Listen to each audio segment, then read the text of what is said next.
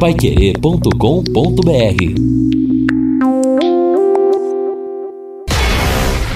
querer.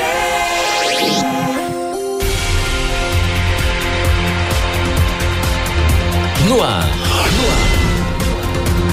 Pai Querer Rádio Opinião. Rádio Opinião. Mais uma realização do jornalismo Pai Querer.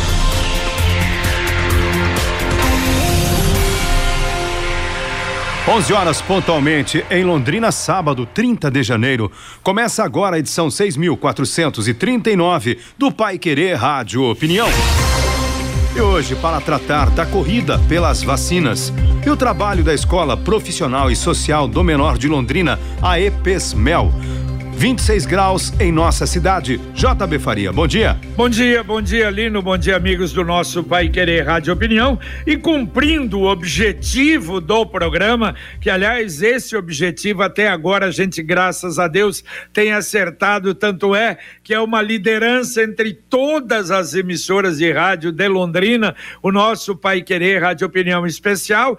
E cumprindo esse objetivo, a gente procura trazer assuntos. Uh, momentosos ou assuntos de momento e assuntos de muita importância. E é isso que nós vamos fazer hoje. Primeiro, esta semana nós tivemos então a renovação do contrato da Zona Azul com a Epesmel, falar um pouco a respeito da Epesmel, a respeito da Zona Azul e depois que é o grande assunto de todos os órgãos de comunicação, que é exatamente o problema da vacina, a vacinação. E como temos em Londrina um expert no assunto, Dr. Baldi, ele volta conosco para falar sobre isso na segunda parte do Pai Querer Rádio Opinião Especial. 11 horas, um minuto. Trabalhos técnicos de Luciano Magalhães. Montagens, José Carlos Carraro. Está no ar a edição 6.439 do Pai Querer Rádio Opinião. Vai querer.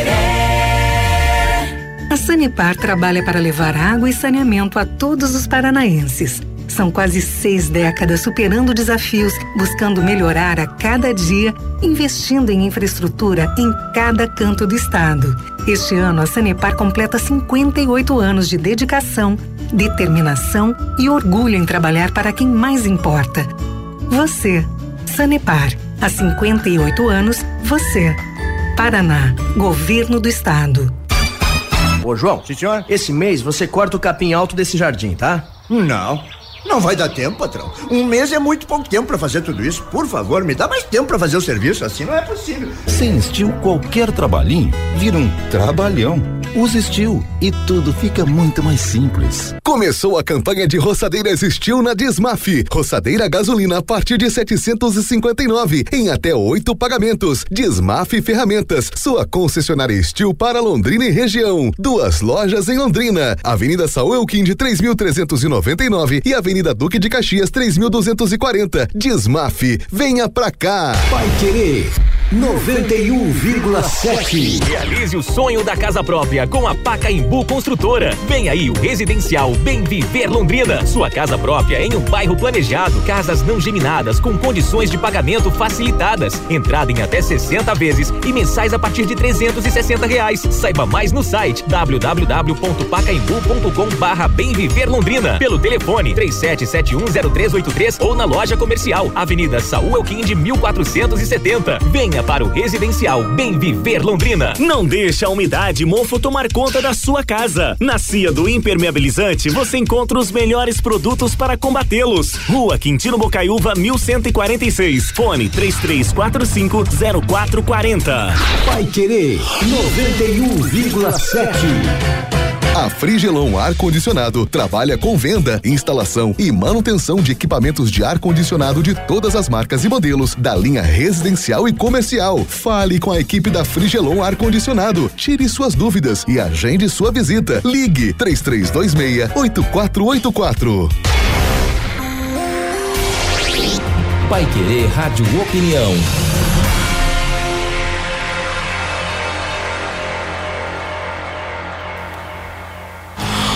11 11 horas 4 minutos em Londrina, começando, portanto, nosso Pai Querer Rádio Opinião deste sábado, para falarmos então, inicialmente, do trabalho da Escola Profissional e Social do Menor de Londrina. Conosco o padre Esvildo Valentino Peluc, ele é o diretor-presidente da EPESMEL. Bom dia, padre Esvildo, tudo bem? Bom dia a você e a todos os ouvintes. Bom, e o senhor acompanhado aí também, né, com um auxílio luxuoso, que é o padre Carlos Wessler, que já comandou também a EPESMEL e hoje é o Relações Públicas da instituição, não é verdade? Exato, o padre uhum. Carlos está aqui do meu lado e está me dando um suporte técnico. Ele é Bacana. é das relações públicas e é também o vice-provincial da nossa congregação aqui no Brasil. Perfeito, Padre Esvildo. Um prazer tê-lo aqui conosco no nosso Pai Querer Rádio Opinião Especial. E evidente que nesse período aí todo mundo sofrendo, não é? Com a pandemia. E a EPESMEL, antes de entrarmos em outros aspectos, mas durante esse período, funcionou, teve que fazer a distância. O que que fez a EPESMEL ou está fazendo ainda a EPESMEL, Padre? Bom, antes de tudo nós tivemos os cuidados de não deixar desamparadas as nossas crianças e adolescentes. E você deve saber que quando vem na Epismel, eles têm aqui um atendimento que compreende também a alimentação. E ficando em casa, nós tivemos os cuidados de fornecer a eles e a toda a família deles o necessário para enfrentar essa situação. Só um exemplo, nós atendemos 900 famílias com kit de alimentação, higiene, máscaras e dessas 900, 100 são da comunidade aqui que não estão ligadas diretamente à Epismer, mas eram pessoas e famílias necessitadas. Nós ah, tivemos o apoio de, primeiro de tudo, a Zona Azul, depois a Secretaria de Assistência Social, a Mesa Brasil, entidades e empresas particulares que forneceram o necessário. E os nossos ajudantes, funcionários, confeccionaram as cestas e ah, foram distribuídas. E estamos continuando distribuindo essa situação, ajudando essa situação. Além disso, nós temos o acompanhamento das crianças com online, é, é, a parte pedagógica, assistencial continua, não presencial, mas com todo cuidado. Ô padre, e neste contexto, o que a gente pode dizer sobre um pouquinho da história da EPESMEL? Ótimo.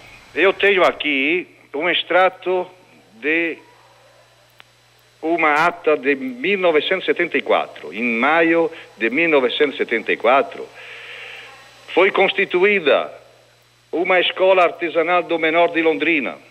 Presidente Arnaldo dos Santos, vice-presidente Otair Sebastião Gonçalves, segundo vice-presidente João Campos, primeiro secretário Milton Gonçalves Augusto, Segundo secretário Paulo Lot Leonardo Schersterschos Braga. Tesoureiro Alexandre Grossi. Comissão de Propaganda Estélio Feldman, JB Farias, Eduardo Afonso e daí para frente. Então, a EPESMEL iniciou a existir como escola artesanal do menor de Londrina em 1974. E em 19 de maio de 1976, a congregação dos Josefinos assumiram e colocaram o nome de Escola Profissional e Social do Menor de Londrina. Escola de EPESMER, Escola Profissional e Social do Menor de Londrina. Esta, esta palavra sintetiza os dois núcleos principais da atividade da EPSMER. Primeiro, serviço de convivência e fortalecimento de vínculo e segundo, serviço de aprendizagem profissional. Só para ter um exemplo, em 2020, a EPSMER atendeu um total de 1.720 entre crianças, adolescentes e aprendizes. Destes, 1.113 eram crianças, são crianças, de 6 a 17 anos, no serviço de convivência e fortalecimento de vínculo. O que, que é isso? É, isso é o seguinte: uma criança fica em casa, sozinha, não tem ninguém porque a mãe vai trabalhar, o pai também. Ou ela vai na rua, ou entra num ciclo vicioso, ou encontra um ambiente apropriado para desenvolver as suas atividades de convivência, de apoio, de educação. E no segundo aspecto, temos em 2020 607 adolescentes aprendizes que foram colocados nas várias firmas, empresas, para fazer o estágio e ter uma remuneração apropriada.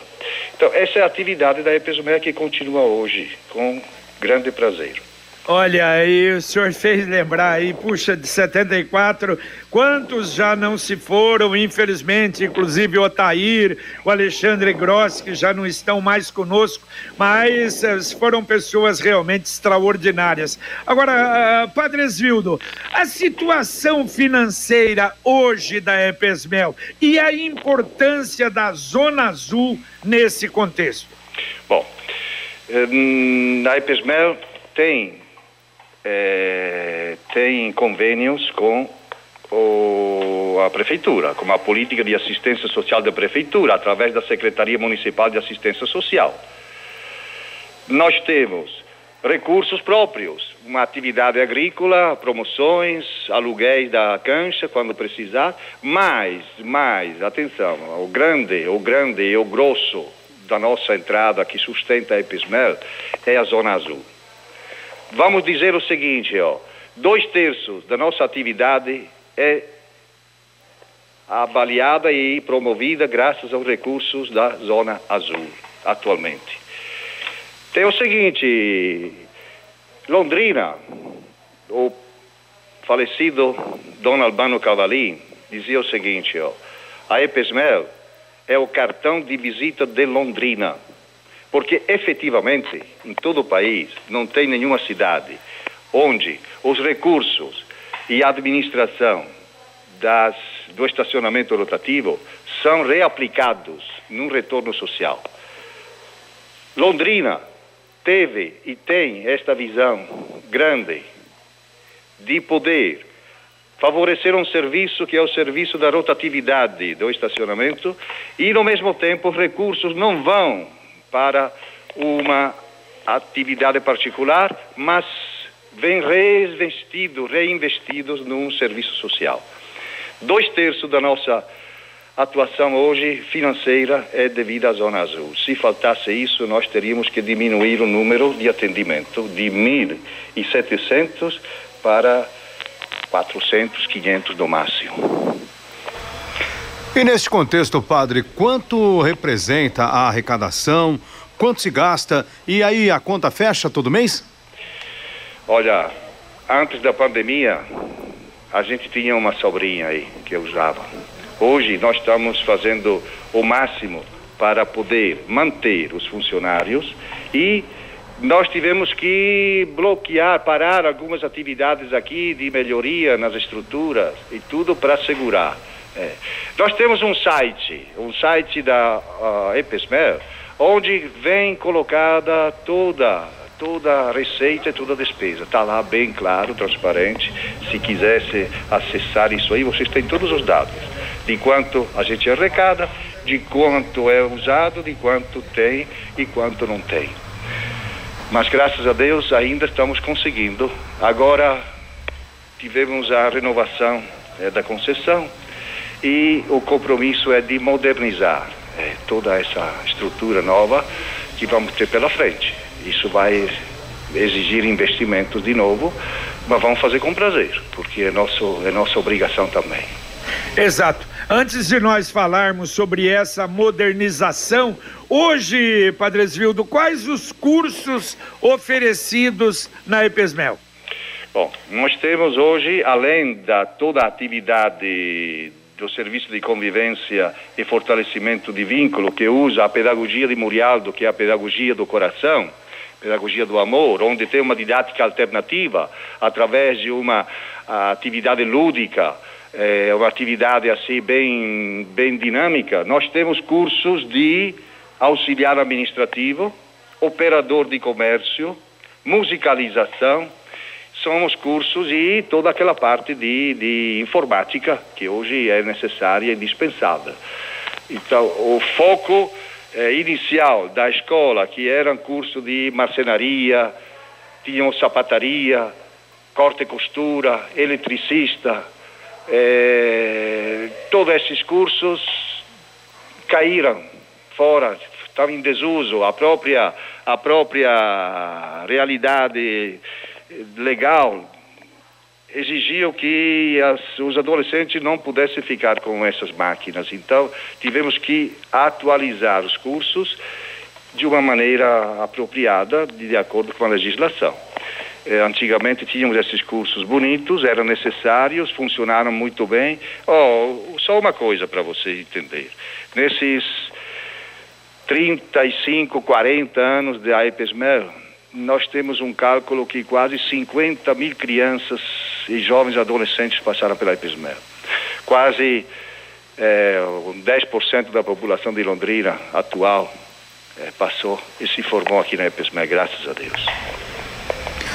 Ô padre, e como interessado, de repente uma família que está ouvindo o senhor agora vai dizer o seguinte, poxa vida, né? O meu filho precisaria de um atendimento aí da, da EPESMEL. É procura direto vocês? Como é feita, por exemplo, né, a triagem do, da pessoa que vai ser atendida, do jovem que vai ser atendido? Vou passar a pergunta para o Padre Carlos. Né, ele vai explicar para nós. Por favor, Padre Legal, Padre Carlos Wessler também conosco aqui no Pai Querer Rádio Opinião. Padre, bom dia. Bom dia, aqui é o Padre Carlos. O, a EPESMEL é uma entidade né, comprometida com toda a rede de assistência de Londrina em um trabalho isolado. A gente trabalha também em sintonia com a Secretaria de Assistências, com as leis vigentes, tanto municipais, estaduais, federais, também com toda a rede de assistência, CREAS, CRAS, todos, então, a gente caminha junto com outras entidades filantrópicas, ONGs tudo, e tudo mais.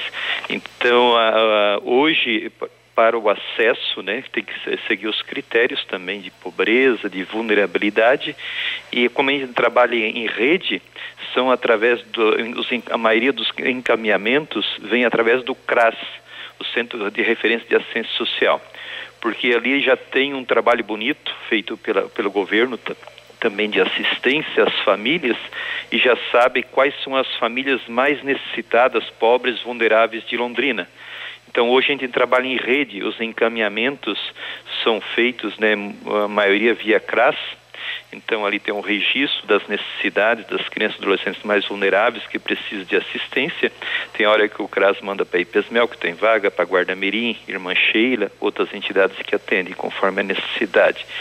Então é muito importante esse trabalho em rede. Nós temos também o programa IRSAS instalado em todas as unidades da prefeitura e também das parceiras, onde a gente abastece esse sistema com os dados a cada dia atualizando todos os atendimentos então, a gente sabe o que está acontecendo em Londrina, os atendimentos, tudo informatizado hum, também na, na, nas parceiras, entidades parceiras do governo. Então, hoje, todo o sistema de encaminhamento, né, o procedimento, a orientação é que a pessoa se apresente no CRAS, a necessidade dos encaminhamentos para cursos, para programa de serviço, convêncio e fortalecimento de vínculos, tudo encaminhado via CRAS para as entidades. Perfeito. O Padre Carlos, bom, o Padre Zildo falou aí sobre modernização da Zona Azul. O que é que a médio prazo, longo prazo, uh, qual é a, a, previsão e o objetivo em termos de modernização da, da Zona Azul? É, o, o, a última modernização que a gente aplicou, né, e está também agora potencializando, é o estacione legal via celular Muito nós, bem, né? Nós tivemos vários problemas, até muitas vezes fomos na Câmara dos Vereadores, é o parquímetro que está longe, não devolve troco, toda essa, essa discussão. Aí a gente foi inovando com novas tecnologias, o aplicativo que a pessoa estaciona e ele devolve créditos também. Se você colocou duas horas e ficou só 15, 20, 30 minutos, então ele devolve nesse sistema e você não precisa ir até o parquímetro. Então já nas orientações, tanto no, no Facebook, no site, no Twitter da Zona Azul, tem orientações como usar o sistema, né? O Estacione Legal. É simples e já tem mais de 20 mil pessoas usando em Londrina esse dispositivo. E, o, e a gente está inovando também para cada orientador de trânsito a ter também o, o, em suas mãos o controle desse dispositivo. Então, não só os supervisores. E para facilitar também, se a pessoa levou multa, não precisa ir até a sede central. Pode ir direto com o orientador ou supervisor que está aí e regulariza na hora. Então, facilita atendimento rápido, prático e, e a gente tem tudo o controle online da situação toda de Londrina através desse sistema. Ô padre, por acaso a Zona Azul ela mantém o processo de contratação de colaboradores em aberto? Isso aí conforme a necessidade. Uhum. Então a gente sempre faz um edital eh, de chamamento do, dos interessados, passa pela entrevista, treinamento para ver tanta relação humana, vários outros dotes que é necessário para essa essa missão ali, esse trabalho. Mas conforme a necessidade a gente vai fazendo edital, assim, é, não tem uma data fixa, mas a gente sempre divulga no site, em outros lugares aí, jornais. Legal.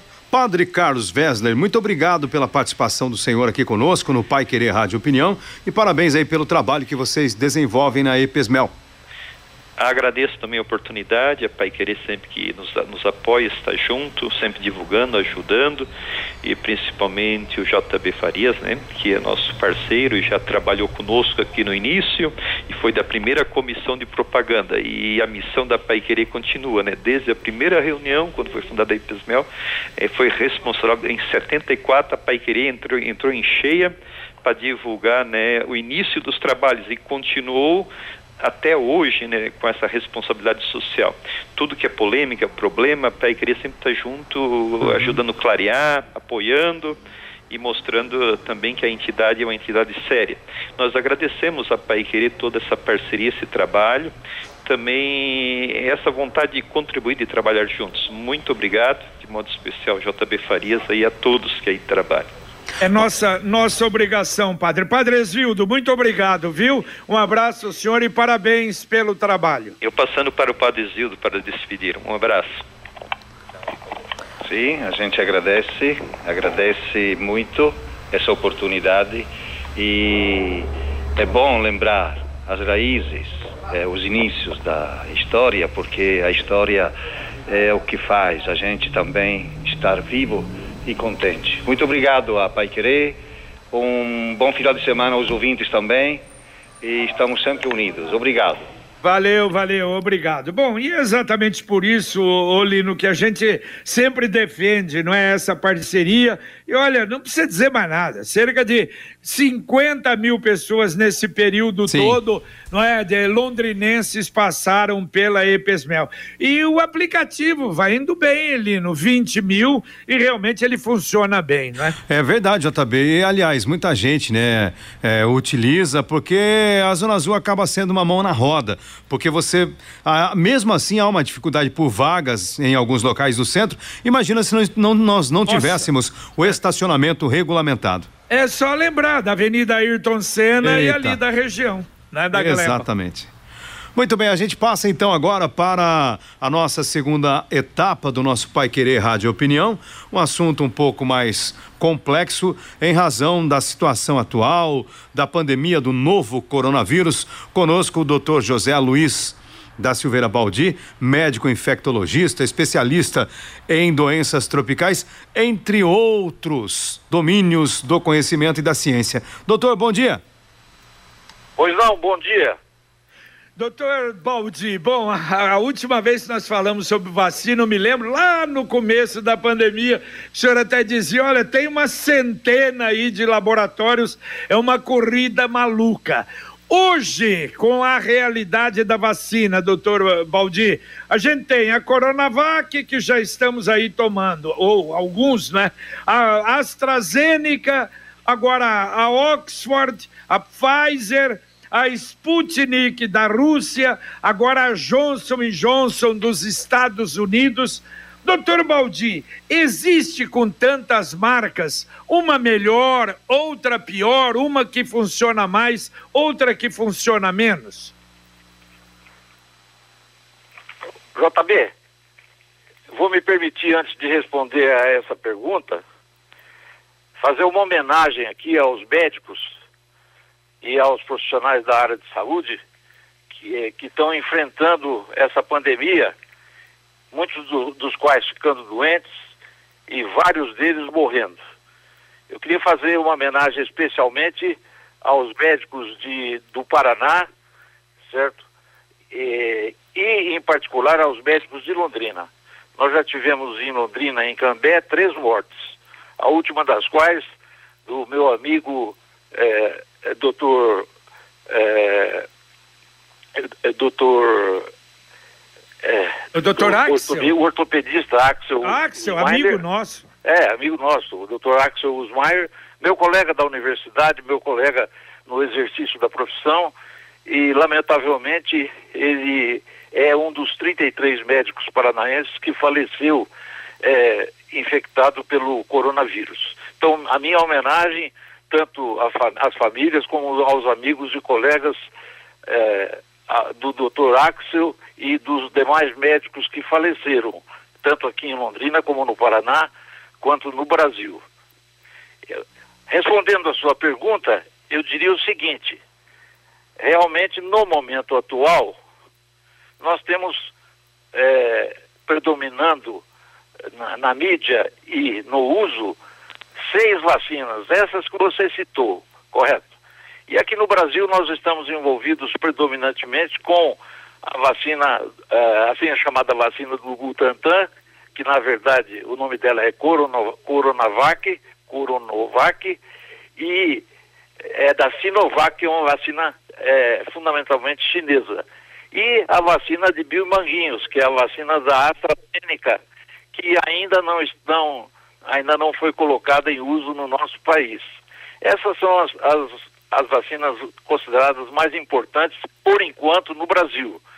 É claro que é, já houve o, a possibilidade do uso da, da vacina da Pfizer, a possibilidade do uso da vacina russa, né, que inclusive o Paraná havia encomendado doses dessa, dessa vacina, é, não sabemos bem a quantas anda, podemos conversar sobre isso.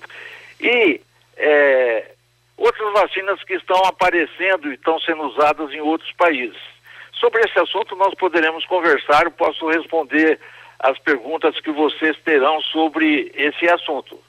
Exatamente. Não, e a preocupação não é sobre uma melhor ou outra melhor, mas, por exemplo, aquelas que a Anvisa, porque a Anvisa tem que não é, referendar.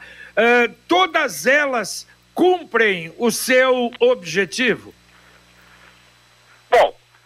Nós temos que respeitar a, a posição tomada pelos órgãos de saúde, é, é, pela, pela, pelo FDA dos Estados Unidos, pela União Europeia é, relacionada com imunizações. Em suma, nós temos que ter respeito pela posição tomada por essas entidades pela Organização Mundial da Saúde. Então, as vacinas aprovadas por essas instituições, elas têm que ser consideradas vacinas é, que têm eficácia e têm segurança, correto?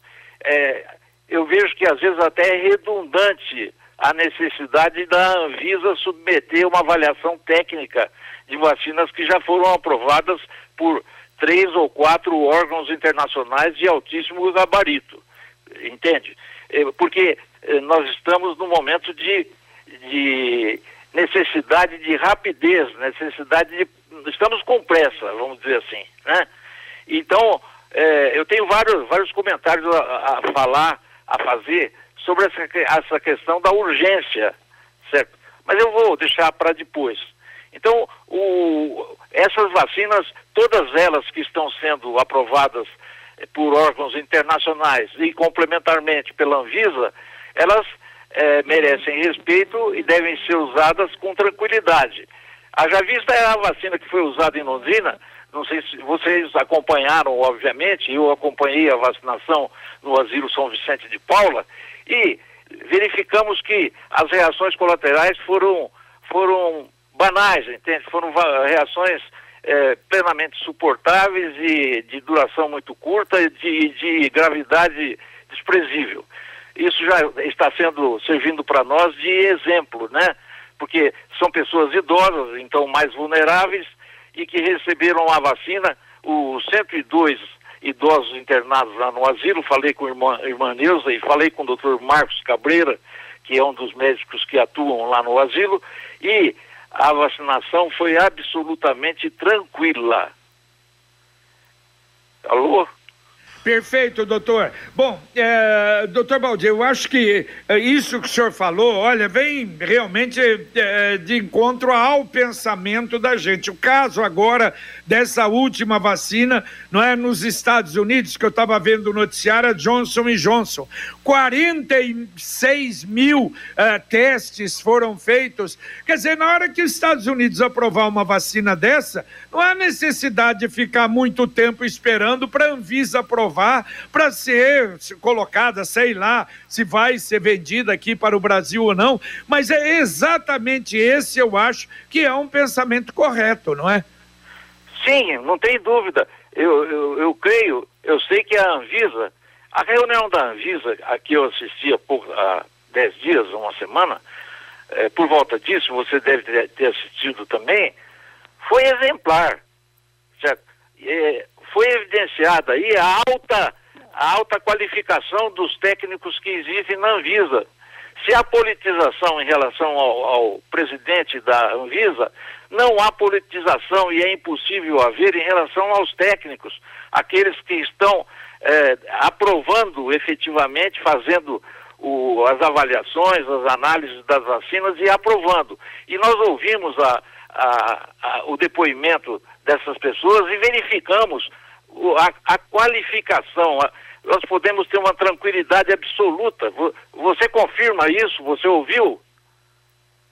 Como é que é, doutor? Você, eu quero, eu quero só confirmar se você assistiu uh, o parecer de cada membro da Anvisa sobre a vacina do, da Coronavac. Vi, Você assistiu? vi, vi. Vi a explanação Você viu que é altíssimo nível? Um. É, o parecer é... de cada um deles foi de altíssimo nível, claro. aprovando a vacina usando argumentos absolutamente rigorosamente técnicos e científicos. Exatamente, exato. É, e é por isso que a gente não é, fica um pouco preocupado com essa demora toda, né, doutor?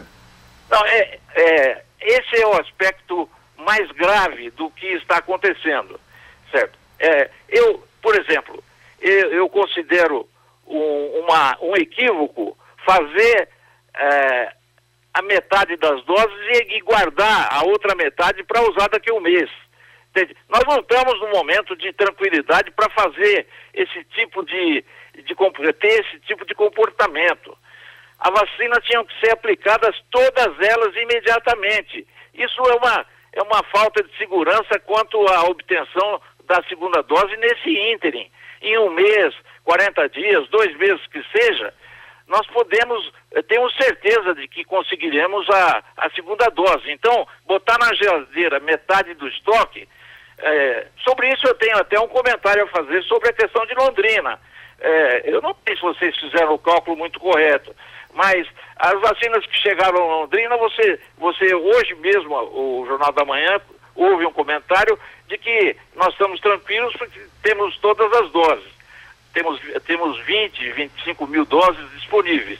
Muito bem, mas se chegaram 25 mil doses, são 25 mil pessoas que precisam ser vacinadas, é, vai, vai dar só para metade, porque a, a segunda metade vai ser guardada para a segunda dose, não é isso?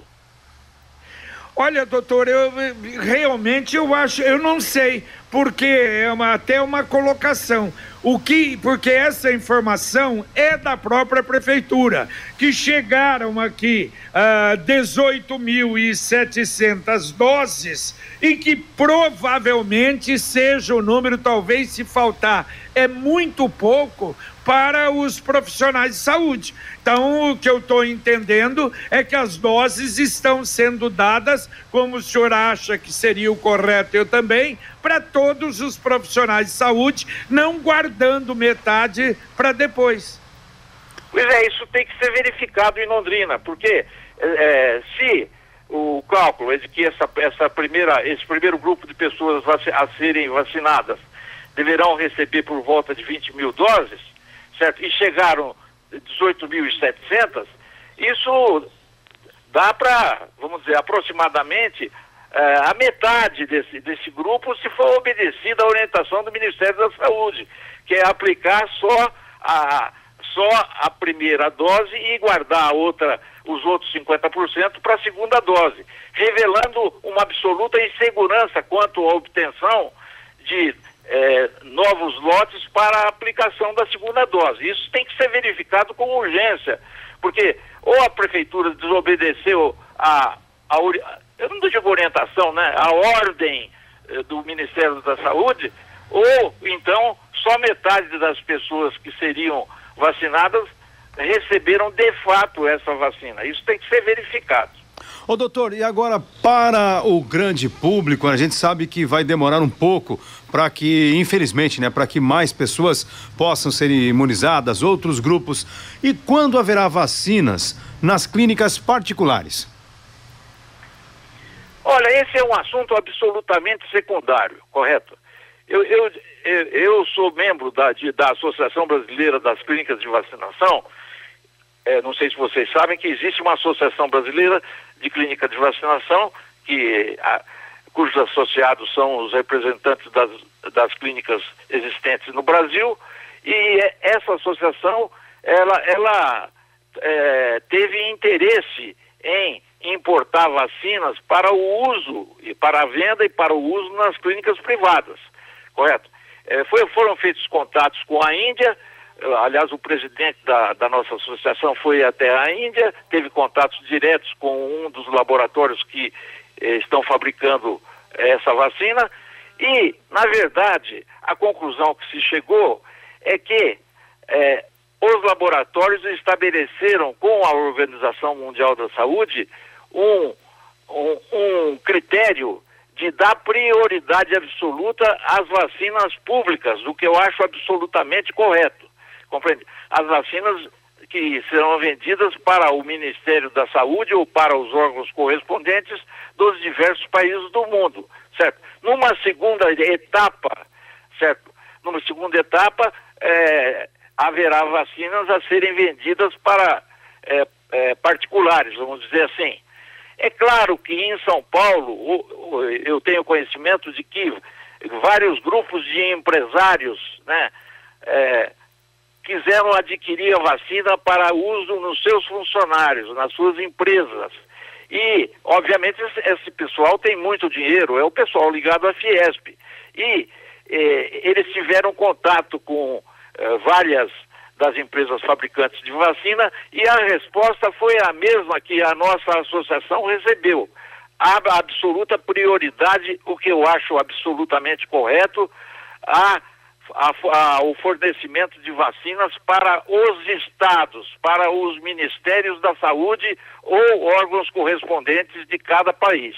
Tá certo, e exato, eu acho que isso é realmente o correto, né, doutor? Agora, uma outra coisa que é importante, doutor, é, a maioria é, da, das vacinas exige uma segunda dose. Parece que é a, essa Johnson Johnson americana que está saindo aí agora, que seria uma dose só.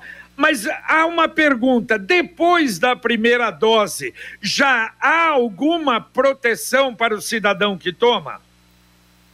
Sim, é, pelo menos para as, pelas, é, para as vacinas que é, eu citei e que poderão, estão sendo usadas ou poderão ser usadas mais rapidamente no Brasil, eh, já demonstraram-se eficiência da eh, demonstrou-se eficiência das vacinas já na primeira dose a partir da, da terceira semana, entende?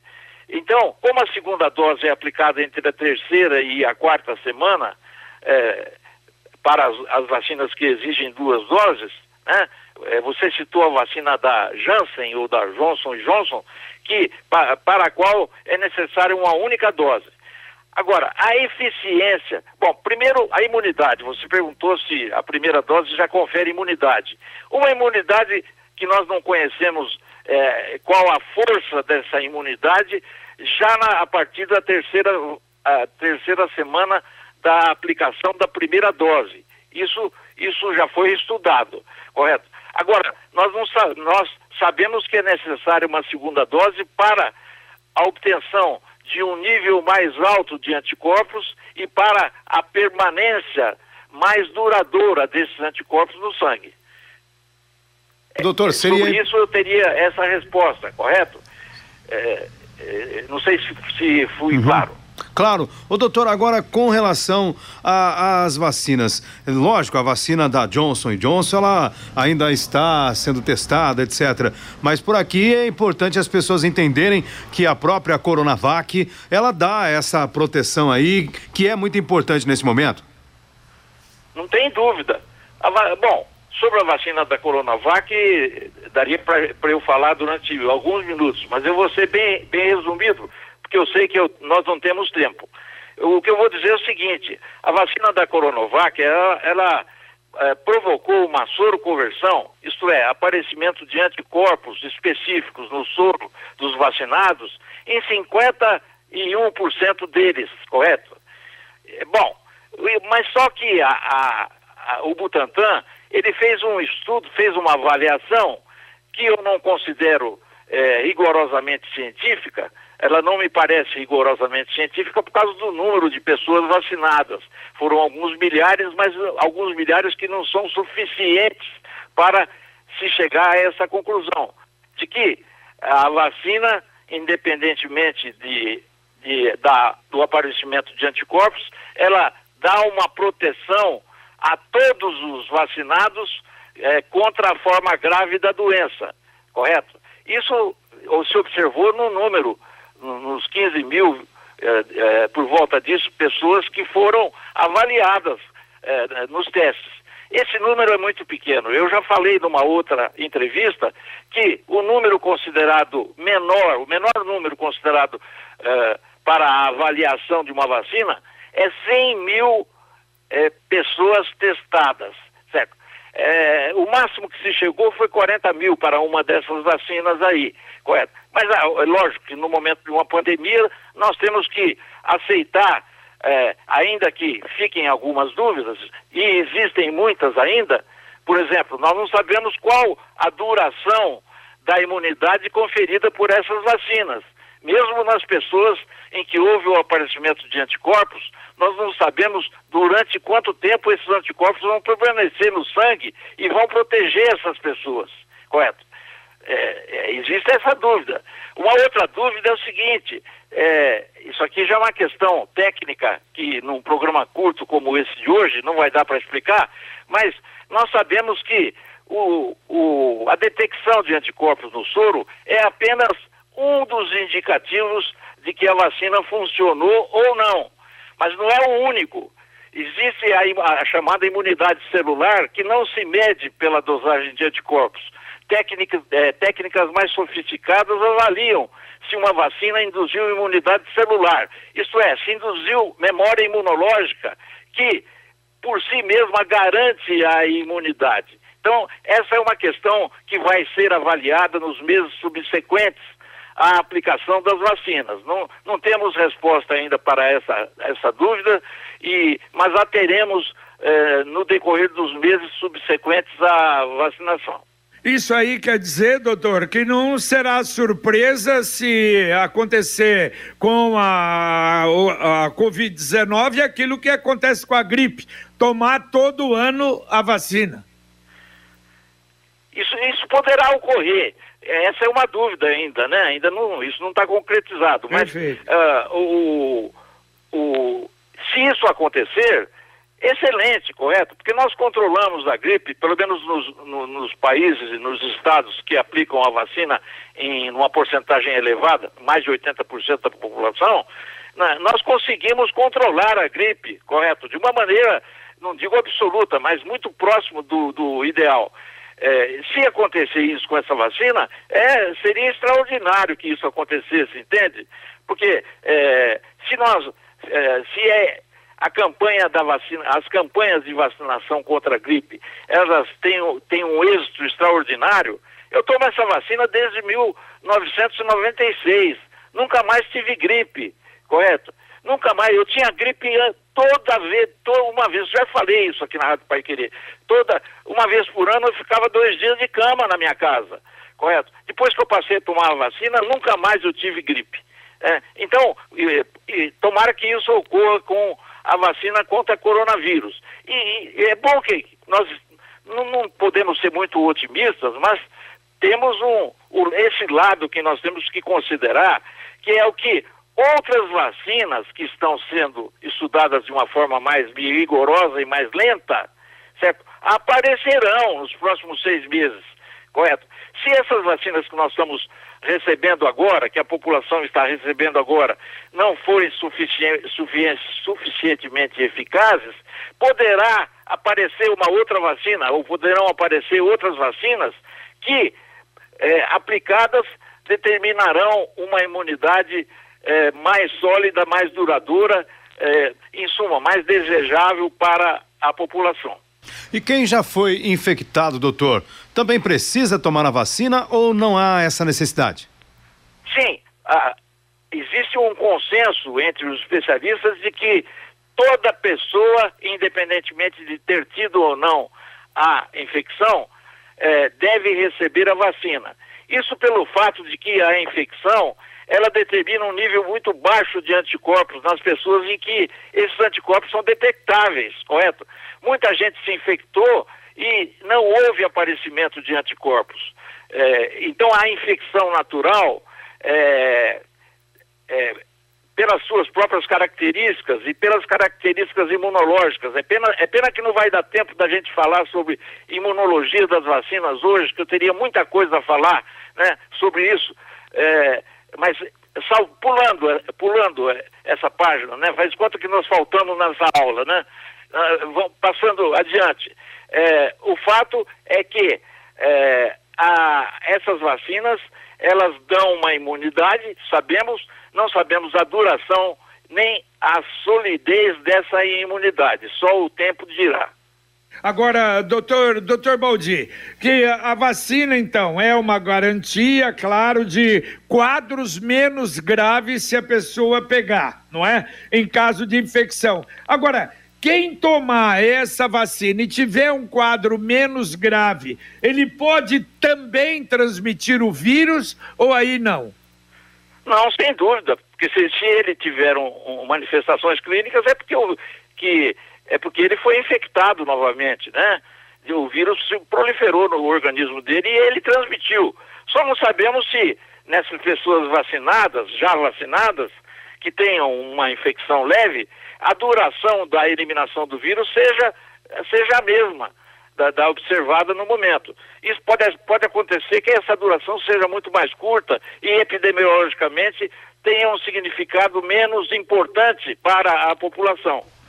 E existem pessoas, doutor, que eventualmente por ter um quadro alérgico, um, uma comorbidade, não poderiam tomar as vacinas ou não tomar uma vacina específica contra a Covid?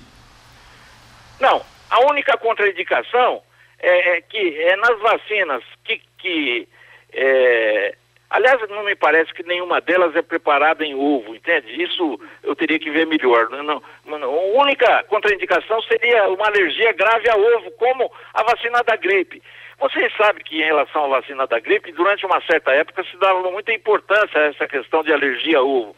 Com o passar dos anos foram, feitos for, foram feitos estudos que levaram à conclusão de que essa ocorrência é ultra excepcional, mesmo nas pessoas que referem alergia leve à, à, à, à albumina, ao ovo, né, aos componentes do ovo de galinha, é, na verdade, é, é, as conclusões a que se eh, chegaram até o momento evidenciam que essas vacinas são seguras e provocam efeitos adversos. A Coronavac nós já temos comprovação disso. No Brasil, nós, já, já, aplicamos por volta de quantos, quantos milhões de doses? Creio que foram 3 milhões de doses, se não me engano, né?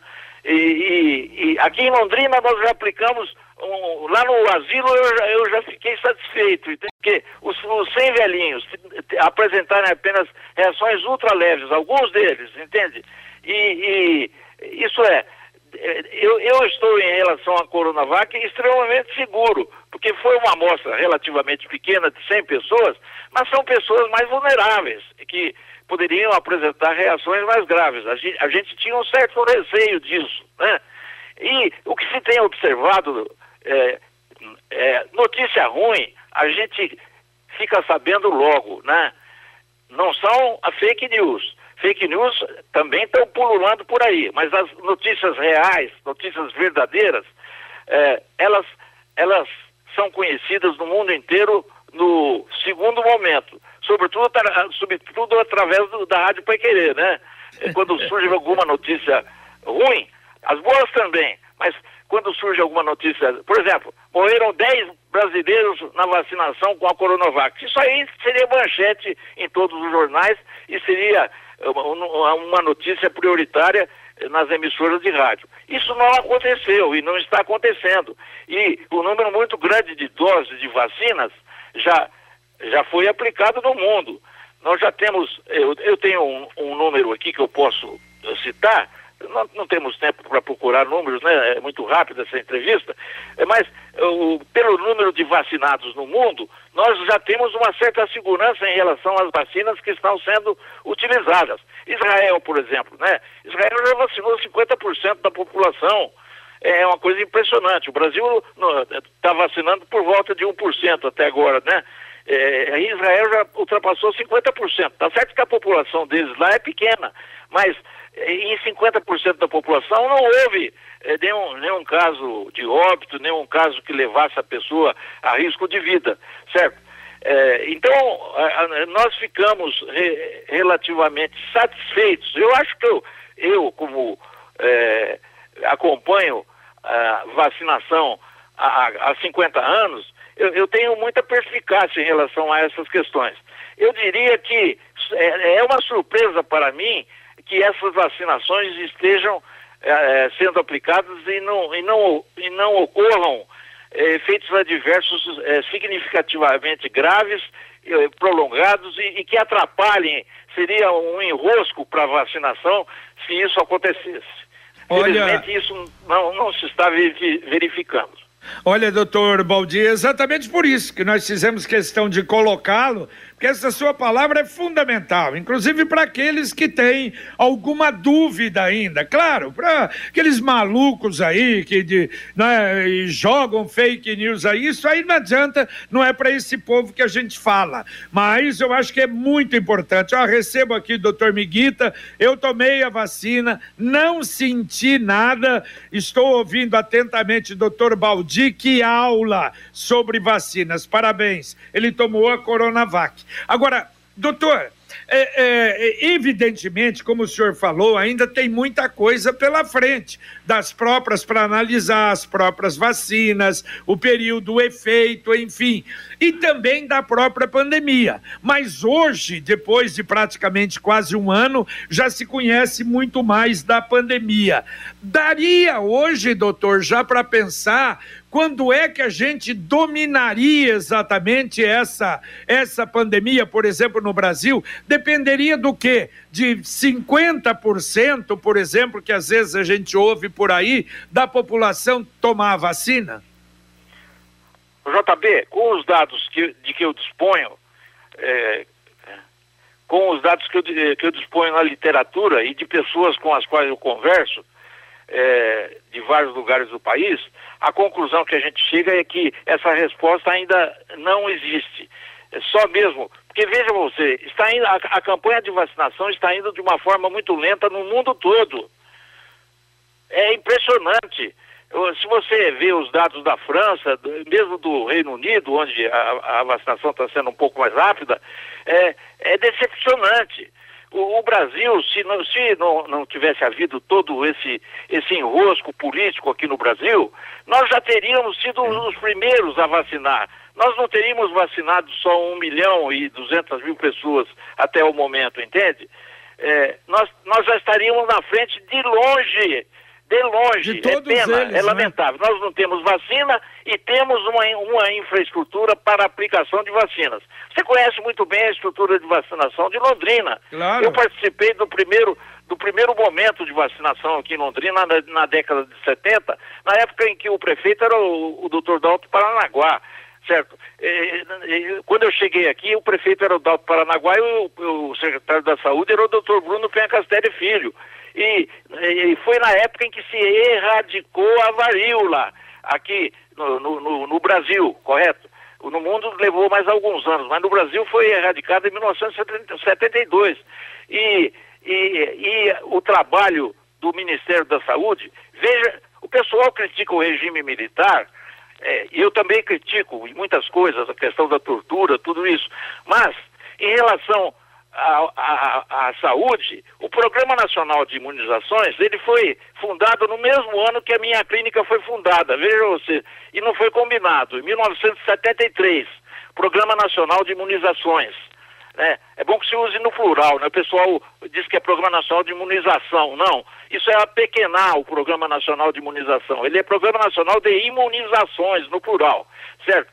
Então, o, o acontece o seguinte, foi criado em 1991, essa história eu quero contar rapidamente, o, o Comitê Técnico Assessor de Imunizações, com, com especialista em imunização do Brasil todo, eh, do norte ao sul do Brasil, nós tínhamos componentes, por volta de 20 componentes eh, nesse, nesse Comitê Técnico Assessor de Imunizações do Programa Nacional de Imunizações, certo? Eu, eh, não sei, por, por ter muitos amigos e, e, ser considerado uma pessoa que estudava vacina, em 1991, eu fui convocado a, a, ser um dos membros desse comitê que se organizou na época do governo Collor, 1991. E esse comitê, eu fui membro desse comitê até, 19, até 2018. Isso é, eu fui membro desse, desse comitê durante é, mais, de, mais de 25 anos, entende? Então, o, o, o que eu quero dizer é o seguinte: nós tínhamos reuniões cada três meses e esse comitê era respeitadíssimo pelo Ministério da, da Saúde. Esse comitê, durante o governo Bolsonaro, não se reuniu nem uma vez sequer. Ele foi extinto. É, então não há, não há, não há consultores é, especialistas dessa área é, dentro do Ministério da Saúde. Então, existem muitos palpiteiros. Então é por isso que as coisas não andam. Palpiteiro não faz avançar coisíssima nenhuma, correto? E aí, daí, então, essa dificuldade. A, a resposta, então, para a sua pergunta é o seguinte: quanto mais rápida a vacinação for realizada, mais rapidamente nós teremos respostas a essas perguntas que você me fez. A esta e a outras perguntas que você poderia me fazer, compreende? Só vacinando nós vamos é, chegar a conclusões por exemplo, sobre a duração da imunidade conferida pelas diversas vacinas, sobre os efeitos adversos, certo? Aplicados em grandes populações, nós podemos verificar qual vacina é menos reatogênica, é mais segura. E, então, é só o tempo. Agora, isso poderia ser feito num tempo curto. Né? No Brasil, se as coisas fossem bem organizadas, se nós tivéssemos vacina, nós poderíamos em seis meses vacinar a população inteira. Faz, faz uma conta aí, o, o JB e, e, e, Lino. e, os outros membros da equipe. Faz, é só fazer uma conta, quantas pessoas são vacinadas por, podem ser vacinadas por dia em Londrina. É só perguntar e fazer uma continha, é, uma continha que não é nem, nem matemática, é aritmética. É. Aí você chegaria à conclusão que em seis meses o Brasil vacinaria a população inteira, talvez até em tempo menor que esse. Tá certo, doutor. Ó, nós só temos dois minutos. Você tinha uma colocação que era muito importante. Se não der tempo agora, o senhor não responde e grava depois para o Jornal da Manhã. Que o senhor mandou uma matéria sobre o problema da imunidade das crianças e ligadas ao BCG. Daria para explicar em dois minutos, doutor? Dá para explicar rapidamente. Eu poderia, se eu tivesse mais tempo, eh, eu explicaria melhor. Mas é o seguinte: é, aí é a questão da imunidade, da qual eu, eu falei é, no decorrer dessa entrevista. O sistema, a imunidade inespecífica, aliás, eu não ouvi esse nome, esse nome, imunidade inespecífica, em nenhuma entrevista desses, dessas grandes autoridades que vão na televisão todo dia. Certo? Acho que eles não sabem que existe a tal da imunidade inespecífica, né? Que, nos, que controla a grande maioria das infecções das crianças e dos adultos. Bom, essa imunidade específica, ela é estimulada, ela controla um número enorme de doenças infecciosas. E o estímulo da imunidade inespecífica, ele é feito fundamentalmente pela administração de vitamina D. Eu já cansei de falar sobre a vitamina D. Eu continuo estudando. E os estudos mostram cada vez mais que aquilo que eu disse a vocês há, quatro, há, mais de quatro meses é mais do que verdade, entende? É, o uso da vitamina D é pena que a Secretaria da, da Prefeitura não aderiu, não quis, nem, nem deram bola. O, a, o Ministério, a, aliás, a Secretaria de Saúde do Paraná, aqui o doutor Tercílio Turini levou a nossa proposta por escrito, também rejeitou. É pena, porque o Paraná, Londrina e Paraná poderiam ter dado um banho se administrassem vitamina D a grupos, inicialmente a grupos de risco, correto? É, e, e, e, e, isso poderia ser feito agora nas pessoas que. Dos professores, por exemplo, né, que vão receber a vacina só lá adiante. Né? As aulas poderiam ser reiniciadas se nós garantíssemos que a imunidade específica dos professores estivesse funcionando a contento. Né? Bom, mas eh, eu não tenho tempo para dar maiores explicações. Eu só vou responder a sua pergunta. O BCG e a vacina tríplice viral foram estudadas, rigorosamente estudadas, e demonstrou-se que tanto o BCG, esse BCG intradérmico, que é usado em crianças, na vacinação infantil, já nos hospitais, é aplicada logo que a criança nasce, né? E a tríplice viral, que é usada em criança com, a partir de um ano de idade, tríplice viral é a vacina contra sarampo, cachumba e rubéola. É uma vacina de vírus vivo atenuado. E o BCG é uma bactéria atenuada. Então, é, é, é, antígenos é, de componentes atenuados, quer dizer, que não são mortos, né? É, mas sim vivos, que proliferam no organismo, eles estimulam fortemente a imunidade inata. E as pessoas que receberam BCG e, e receberam a vacina tríplice viral, elas se apresentaram a Covid-19, só apresentaram formas muito leves que, fosse, que foram facilmente controladas pelo, pelos médicos que atenderam essas pessoas.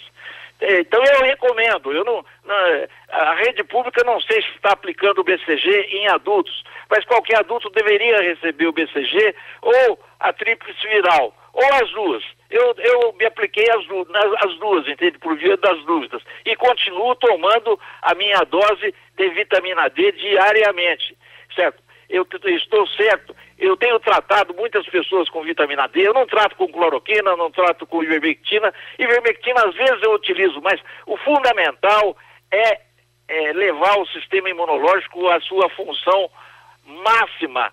É, e o BCG e a vacina tríplice viral, demonstrou-se rigorosamente e cabalmente que eles estimulam a imunidade inata e indiretamente levam a, a, a, a redução do número de casos de Covid e, é, caso apareçam manifestações clínicas, elas são muito mais leves e transitórias.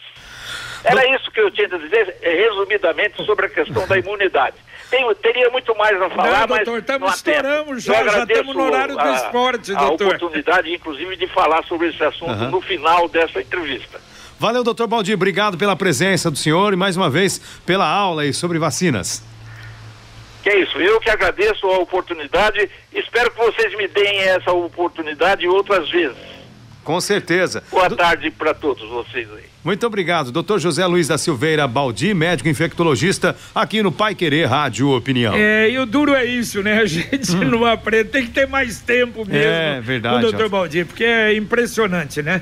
Mas a, a gente vai votar. Valeu, Lino Ramos. Valeu, JB. Abraço, bom final de semana. Para você também, terminamos aqui o Pai Querer Rádio Opinião Especial. Um abraço. Paiquerê.com.br Música